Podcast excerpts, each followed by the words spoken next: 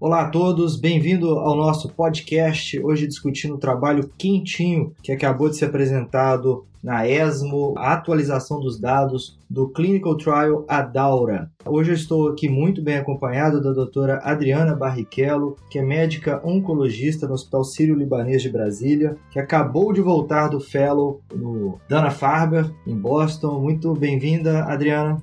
Oi, Luiz, muito obrigada pelo convite, muito obrigada. É um prazer estar aqui discutindo esse paper com você. Prazer é todo meu. É, eu sou Luiz Henrique Araújo, também médico oncologista do, da DASA Oncologia e pesquisador do INCA.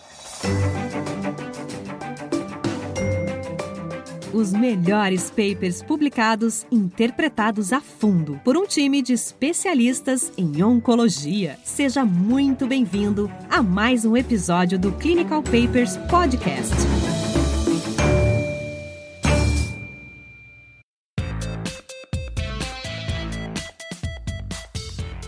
Vamos embora. Vamos falar um pouquinho, né? A gente vai falar do estudo Adaura, que é um estudo, um quebrador de paradigmas, né? O Adaura foi apresentado originalmente na ASCO 2020, no, no auge da pandemia da Covid. É, tava todo mundo em casa assistindo ali naquele, se não estou enganado, no domingo à tarde. O Roy Herbst trouxe aquelas curvas de fato surpreendentes é, de ganho de sobrevida livre de doença para o uso de osimertinib adjuvante em câncer de pulmão não pequenas células. É, e, e, o trabalho foi publicado na sequência na New England Journal of Medicine em 2020. Então, só para lembrar, um estudo de osimertinib na adjuvância de câncer de pulmão não pequenas células, um estudo de fase 3, duplo cego, randomizado, 1 para 1, de osimertinib versus placebo. Né? São 682 pacientes randomizados, inclusão estágios 1B a 3A, mas a análise primária era sobre vida livre de doença nos estágios 2A a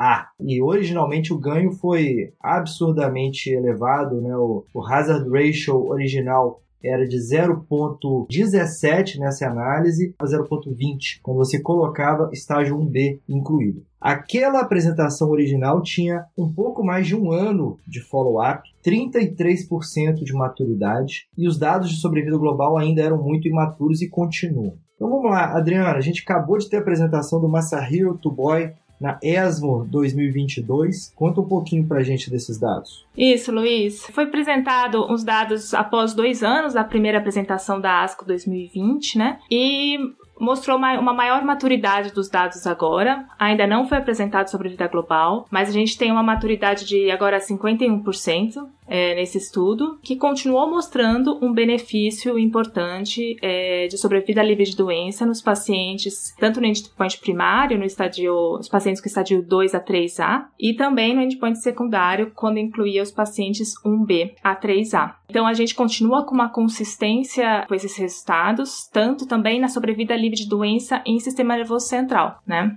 O principal resultado dessa apresentação é em relação à, à continuação desses, desses benefícios, do benefício desse dosimertinib ativante. E uma coisa interessante que a gente estava até discutindo, que a gente vai discutir mais para frente também, que os pacientes com 30, eles mostraram com 36 meses e com 48 meses. E a gente vê que a curva começa a fechar. Mas isso a gente vai discutir um pouco mais para frente. Bom, excelente. Trazendo alguns números, então, a mediana de follow-up de 44 meses e 51% de maturidade. Então, assim, aproxima de quase 4 anos de follow-up. E lembrando que o tratamento era oferecido durante 3 anos. Então, eram 3 anos de osimertinib versus 3 anos de placebo. Aquele efeito que a gente já imaginava que poderia acontecer, de que quando você parasse o medicamento, talvez as curvas começassem a se aproximar. Né? O hazard ratio no total ficou de 0,23 para essa análise primária né, de estágios 2 a 3A e de 0,27 quando você inclui o estágio 1B. Se você olhar especificamente estágio 1B, hazard ratio 0.41, estágio 2 0.34, estágio 3 0.20. Ou seja, você tem aquele, aquele efeito, vai melhorando à medida que você tem estágios mais avançados, provavelmente com maior chance de recorrência. E diminuição da recorrência pulmonar, linfonodal, sistema nervoso central, inclusive o DFS de sistema nervoso central é hazard ratio de 0.24. Então tem um efeito de controle do sistema nervoso central bastante acentuado, né? Os melhores papers publicados e interpretados a fundo por um time de especialistas em oncologia. Adriana, vamos lá. Um pouquinho do desenho do estudo. Então, eram pacientes estágio 1B a 3A, permitidas apenas as mutações clássicas de AGFR, isso é importante, né? Deleção do 19 ou L858R, pontual, é, mutação pontual do exon 21. Os pacientes eram operados, e uma coisa interessante, né? É porque a gente corre o risco nesses estudos de incluir pacientes que são já metastáticos, né? O que, que eles fizeram para tentar proteger isso um pouco? Pacientes é, tinham que ter feito químio ou não, é, existia essa opção, mas os pacientes tinham que fazer tomografia antes da inclusão. Então, no screening do estudo, eles repetiam TC de tórax, abdômen e pélvico. Não era obrigado a repetir e nem era checado se de fato o paciente fez PET no pré-operatório, né, se ele fez o estadiamento correto. Compreendido que os clínicos que fizeram o cuidado inicial é, selecionaram adequadamente o paciente. Mas pelo menos doença macroscópica é, a gente pode falar que eles não tinham, né, Adriano? Isso é. É importante dizer que assim a ressonância de crânio ela era obrigatória antes do screening do paciente ser randomizado é, e não era mais recomendado durante o follow-up. E o que era recomendado mesmo era a tomografia de tórax, abdômen e pelve. E uma outra coisa interessante é que a cirurgia foi permitido a inclusão dos pacientes que fizeram apenas lobectomia e pneumectomia. Então, os pacientes com ressecção em cunha ou segmentectomias não foi permitido entrar no estudo. Durante a recorrência, a recorrência foi determinada pode, é, tanto por imagem, com tomografia ou ressonância. Então, assim, não era obrigatório rebiopsiar durante a recidiva. A gente sabe que a gente faz para tentar avaliar uma, um padrão de resistência adquirida, principalmente os pacientes GGFR mutados, mas não era obrigatório no estudo. Bom, excelente. Eu estava olhando aqui os dados de recidiva no sistema nervoso central até porque, assim, de fato, não, não faz parte da rotina ficar repetindo ressonância de crânio, principalmente na adjuvância. Né? Uhum. Então, foi 11% de recidiva no braço placebo versus 6% no braço de osimertinib. Em quatro anos de follow-up. Né? É, mas isso até foi uma, uma das críticas do estudo, porque a ressonância, mesmo depois que os pacientes terminaram o tratamento, não foi obrigatório continuar com ressonância de crânio é, para avaliar. Então, eles acham que esses dados, é, a recidiva em sistema nervoso central, está subdiagnosticado por falta da obrigatoriedade de ressonâncias de crânio. Perfeito. Bom, a estratificação, né, que é um dado importante, foi para estágio, estágio 1B versus 2 versus o 3A. Uhum. É um dado é, divisor de águas. O tipo de mutação de EGFR e a raça, asiático versus não asiáticos. É interessante também que a, o, o, cálculo amostral previa superioridade com hazard ratio de 0.7, mas o estudo foi interrompido precocemente, né, depois dessa, desses dados iniciais apresentados em 2020, porque o, o Comitê de Avaliação Internacional o recomendou né, a interrupção, baseado no benefício que era extremamente positivo. Né? Como a gente já falou, hazard ratio de 0.17, mesmo Cool com pouca maturidade e sem dados de sobrevivência global, o comitê optou por é, interromper o estudo, né, interromper a, a, inclusão, fechar os dados né, e apresentar os dados para a comunidade científica. É, isso também foi uma coisa é, muito significativa, principalmente ao talvez a falta de benefício de sobrevida global que possa acontecer, porque esses pacientes foi permitido crossover após a abertura dos dados, então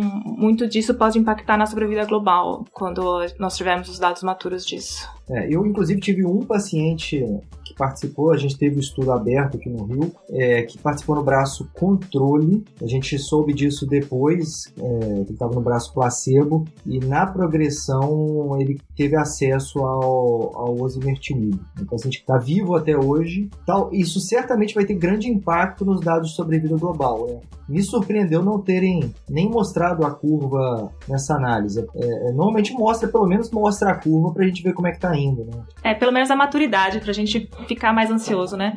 Pra saber tá, tá chegando perto. Porque no, no paper era maturidade de 5%, não, não causava resultado nenhum. Mas agora, pelo menos uma maturidade pra gente saber se pelo menos a gente está curioso para saber sobre a vida global, pelo menos está perto. Mas a, a, grande quebra de paradigma aqui, eu acho que também veio disso, né? E depois a gente é, ficou até mais relaxado para aprovar os dados é, do atezolizumab adjuvante depois baseado em DFS, né? Foi uma luta, né? É, foi caso de briga no Twitter se estava ok aprovar uma terapia-alvo baseada em DFS, né? Sem nenhum 5% de maturidade sobre sobrevivência global.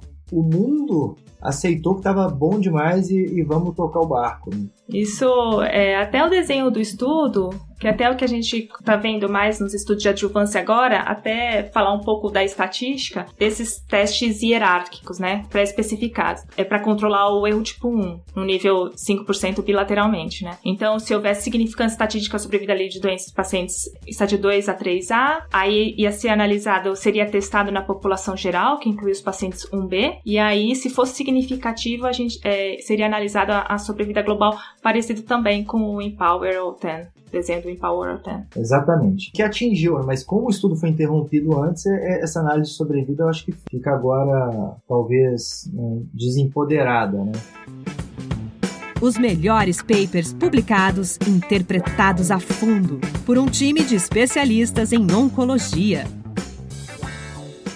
Então, então vamos lá. Outro ponto que eu acho que vale a pena a gente comentar, Adriana, assim, é eu mesmo, eu posso falar que eu imaginava que pacientes não fumantes, com a GFR mutado, a gente imaginava que esses pacientes teriam um desfecho talvez muito bom, é, talvez uma curabilidade mais alta, né? Pacientes com a GFR mutado. É um outro dado que o, que o Adaura trouxe da compreensão da história natural desses pacientes, né? Eu, eu acho que eu nunca vi tanto paciente operado como eu tenho visto nos últimos dois anos mas a chegada da, da, de rastreamento, eu acho que a gente fez muita tomografia de tórax, todo mundo estava com Covid foi para o hospital, é, então a gente acabou achando muito caso precoce.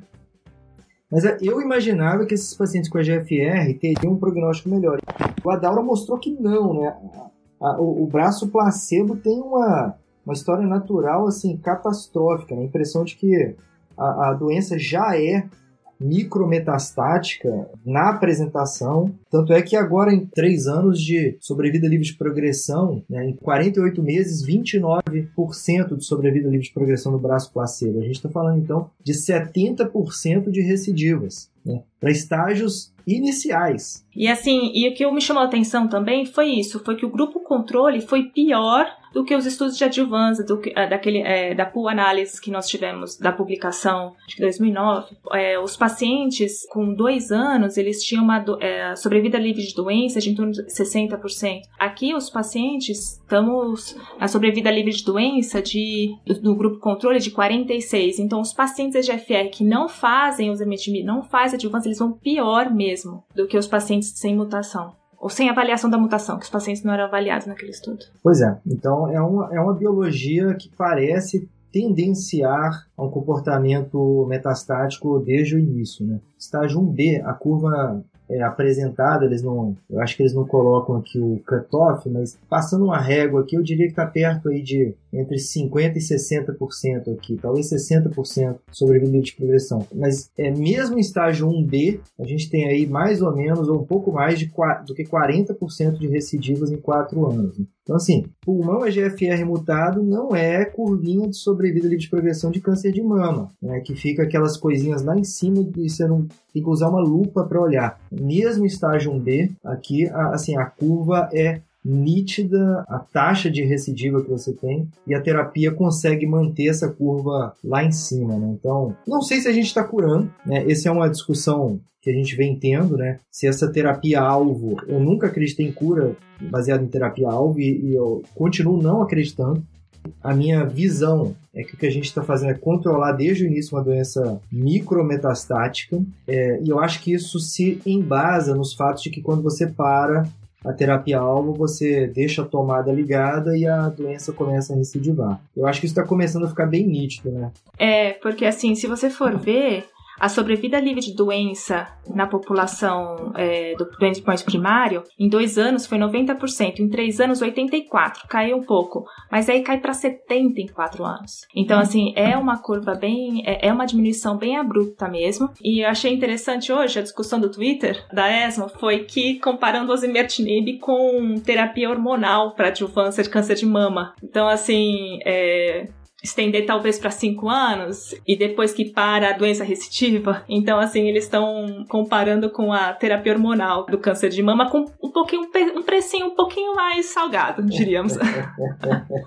É, eu sabia que isso ia acontecer. Eu sabia, assim. É, agora, teve uma vez que eu discuti isso em mama com o pessoal. É, tem uma curiosidade no câncer de mama luminal que, é, na verdade, é, essa terapia hormonal estendida não diminui recidiva. É, a curabilidade é tão alta que, na verdade, ele acaba protegendo de segundos tumores primários, né? É mais uma proteção de segundo primário de mama nessa coorte. Então, assim, Aqui eu acho que, de fato, a gente né, tem uma chance de segundo primário? Tem. Por que, que alguém jovem não fumante teve câncer de pulmão? E a gente teve uma apresentação muito legal sobre poluição ambiental é, na ESMO agora esse ano também. Vale a pena assistir. Mas eu acho que, de fato, aqui a gente está tratando uma doença muito mais agressiva e a gente vai acabar tendo que discutir estender essa, essa terapia. Como que a gente separa, né? Porque o custo como você falou aqui, é, é não é 50 reais de comprar um hormôniozinho ali na farmácia, né? Aqui a gente está falando de terapia extremamente cara, terapia alvo de última geração, onde você não consegue, não deve conseguir, não, acho que oferecer fazer cinco anos ao invés de três, porque na nossa cabeça a gente acha que deva ser, né? Então a gente precisa de entender isso né? e como que a gente seleciona, né? Onde que o paciente pode parar, onde que ele não pode. Né? Clinical Papers Podcast. A medicina que você faz hoje pode não ser a de amanhã. Mantenha-se atualizado com o Clinical Papers Podcast. Acho que assim, a gente precisa primeiro entender o que, que a gente vai fazer agora. A gente vai estender ou a gente vai deixar ele progredir e retratar. Porque, assim, teve um estudo que foi em 2018 que pegaram os pacientes do SELECT e eles pegaram os 40 pacientes que recidivaram e analisaram esses pacientes e retrataram alguns, né? E viu que, assim, a média dos pacientes até a recorrência, que pararam o tratamento até a recorrência, foi 25 meses. E depois que eles foram retratados com erlotinib, a sobrevida livre de doença foi de 13 meses, que é semelhante à doença metastática. Então, assim, será que não valeria a pena esperar esses pacientes progredirem para a gente retratar? Porque isso, em todos os estudos que você vê, o Radiante, o Select, o Adjuvant com Gesfitinib, é, você vê todas as curvas caem. Todas as curvas depois do final de tratamento, que era 24 meses, né, antes, a curva despenca. Então, assim, isso vai acabar acontecendo com o com a Daura. É, eu acho que é, é, essas são as grandes considerações futuras, né? Assim, qual o tempo de duração de tratamento, o que, que você faz e, e os dados indicam se você parar e na, na, hora do retratamento a molécula vai funcionar, porque você não está gerando, teoricamente, é, resistência, você parou o tratamento. É, dados de sobrevida global que faltam, e tem o ADAURA 2, que vai avaliar pacientes com estágio 1A. É, aí o par é um pouco mais é, duro, né? É difícil até achar esse paciente, porque assim, 1A, 1A na minha experiência é aquele vidrinho fosco ali que a gente opera e aí a gente talvez esteja falando de segundo primário. Vai ser uma, um aprendizado de biologia de história natural mais uma vez, né? E assim, se a gente vê, porque assim, esse estudo começou com a sétima edição do estadiamento da JCC, né? E agora, transformando para a oitava edição, a gente vê que tinha dois pacientes estadio 1A nesse estudo no Adaura e cinco pacientes eram metastáticos, com a oitava edição do AJCC. Esses pacientes é, estão presentes em pequeno número, mas estão presentes. E uma outra discussão também é: e a quimioterapia? Será que vai fazer diferença? Será que não é melhor a gente já ir para o direto, além de dar toxicidade para o paciente de quimioterapia? Já que a gente viu aqui que 40% dos pacientes não receberam quimioterapia adjuvante. É um número significativo. O que fica na minha cabeça aqui, assim, é o, o benefício da quimio em termos de é, DFS muito menor do que da terapia-alvo, mas numa era que você fazia quatro ciclos de uma terapia tóxica, é, que é citotóxica, o que é mais importante do ponto de vista de eficiência, né? ou seja, o conceito da quimio sempre foi que a gente mata as células micrometastáticas e no final das contas a gente tinha 5% de pacientes sem fazer tratamento continuado que ficavam curados graças a quimioterapia. Né? É, esse estudo não consegue mostrar se esses 40%, não, não, é, não, é, não é apresentado isso, não é o desenho, né? se esses 40% que fazem químio param num platô 5% ou de DFS mais alto do que os que não fazem químio. Né? Porque se a gente estiver continuando a curar 5, 10% com químio, é que é um desfecho que não é o, o, o interesse do estudo. Né? Vale a pena a gente pensar na quimioterapia ou desiste? Né? A gente não está falando mais de cura. Poxa, é uma doença ruim, mas a gente ainda tem uma porcentagem dos pacientes que ficam curados da doença né, ali. Eu falei que o prognóstico é pior, mas é, a gente está falando aqui, é, na população total, 38% dos pacientes estão sem recidiva no braço placebo em 4 anos. Se a gente conseguir que isso ficasse 5% mais alto, eu acho que, acho que é um, é um benefício, mas que isso vai ser discutido, vai ser discutido. É, mas sabe uma coisa que me chamou a atenção nesse no paper que não foi falado na ESMO agora? Foi em relação aos grupos placebos, porque assim, é, se você for ver, entre os pacientes que fizeram quimioterapia adjuvante, quando eles dividiram as curvas no supplementary, 49% no grupo placebo estavam vivos e livres de doença ou morte em dois anos. Mas os pacientes que não receberam quimioterapia adjuvante, 58% estavam vivos e livres de reconhecimento em dois anos. Ou seja, os pacientes melhor. têm um melhor, os que não receberam. É essa, essa é minha, meu questionamento, que não foi apresentado. Ah, dos que não receberam estava melhor, é isso? Isso, dos que não ah. receberam, 58% estavam livres. Isso não tem nenhum, nenhum teste para analisar se isso tem diferença estatística ou não, mas analisando grosseiramente, a gente vê que os pacientes, a teoria, foram até um pouco melhor. É, e a gente tende a imaginar onde que está o viés da seleção para fazer quimio ou não, né? Você como médica lá, você está com o paciente, de quem que você falar, esse aqui eu vou fazer químio, esse aqui não. Tem, a gente tende, não sei, na minha cabeça eu tenderia a usar químio para o paciente que é mais é, fit, né, menos comorbidades, mais jovem talvez, doença mais avançada. Então tem viés para coisas boas e viés para coisas ruins, né? Uhum. Ou estádio 1B. O ECOG dos pacientes era 0, 1 e 1. Então, na teoria, os pacientes eram fits. Mas tem aqueles pacientes idosos que são fits, mas você fica um pouco receoso mesmo. Mantenha-se atualizado com o Clinical Papers Podcast. Bom, vamos falar um pouquinho da toxicidade do tratamento. Então, assim, a gente está falando de três anos e talvez a gente futuramente comece a pensar em usar por mais tempo. Né? No dia a dia, osimertinib é um tratamento relativamente tranquilo, mas, assim, numericamente, eventos adversos, 98% dos pacientes vão ter eventos adversos, né? É, sendo que 23% vão ter eventos grau 3 ou mais. O né? que, que a gente vê no dia a dia? Então a gente vê diarreia, paroníquia, que é um negócio super comum quando você começa a chegar em um ano de tratamento. Todo mundo tem uma unhazinha com uma infecçãozinha do lado. É, pele seca, prurido, tosse, estomatite. Né? Então são eventos adversos, na maioria das vezes, é, de grau muito leve, muito tranquilos, que assim, com a, é, um dermatologista talvez ajudando nos casos que estão mais é, incomodando um pouquinho mais a qualidade de vida, é difícil passar de grau 2 esses efeitos. Né? É, e 66% dos pacientes completaram os três anos de tratamento no braço osimetinib e 41% no braço placebo.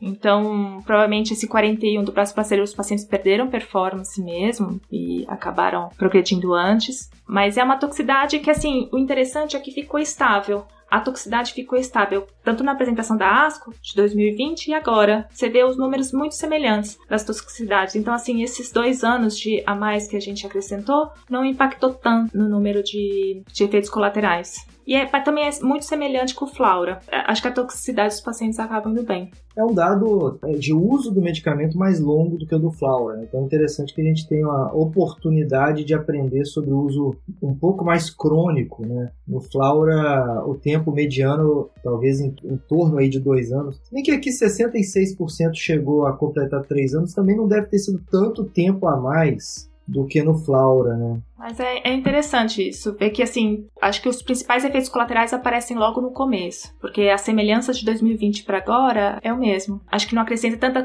toxicidade a acrescentar mais esses dois anos. Bom, caminhando aqui para o nosso, nosso final, é, então, em resumo, né, o um estudo internacional, multicêntrico, participação do Brasil, que traz a terapia-alvo, é, osimertinib, como a primeira terapia-alvo em tratamento adjuvante em câncer de pulmão não pequenas células, né, tratamento que está aprovado hoje no Brasil, já em uso corrente. Né? E essa atualização da ESMO embasa a continuidade dessa nossa prática é, e traz mais alguns insights aí suas mensagens finais, Adriana, para os nossos ouvintes do podcast. As mensagens finais é a preocupação na descontinuação do tratamento, principalmente os pacientes 2 e 3A. Porque nos pacientes 1B é mais incerto porque, na verdade, a gente não teve tanto evento até o momento para demonstrar isso. A gente não sabe se esses pacientes já estariam curados só com a cirurgia. É importante também falar que foi interessante o efeito neuroprotetor do zimetinib, que está claro, é, que provavelmente talvez essas taxas estejam subdiagnosticadas, porque ressonância do sistema nervoso central não era obrigatória, mesmo depois é, do término do tratamento, e considerar talvez a frequência e a modalidade das imagens na hora da descontinuação do osimertinib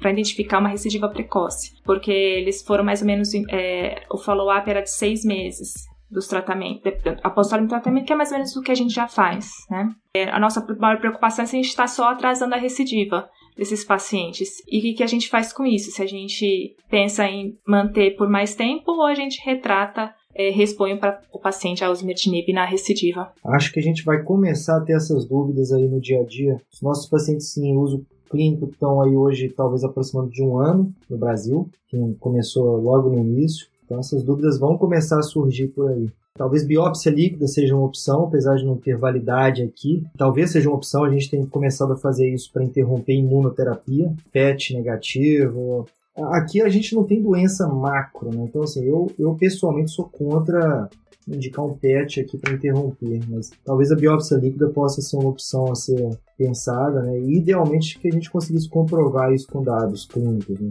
Pô, muito bem. Obrigado novamente, Adriana, pela brilhante participação aqui no nosso Clinical Papers Podcast. Obrigado a todos que nos acompanharam. Continue acompanhando aí as próximas edições. Grande abraço a todos. É, muito obrigada, Luiz, pelo convite e agradeço a todos os ouvintes do Clinical Paper Podcast.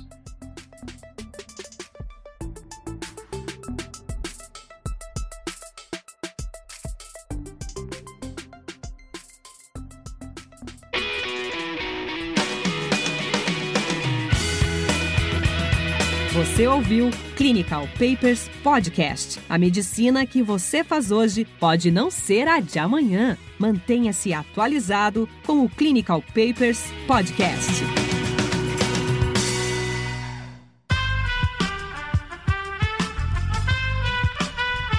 Esse podcast foi editado por Aerolitos Edição Inteligente.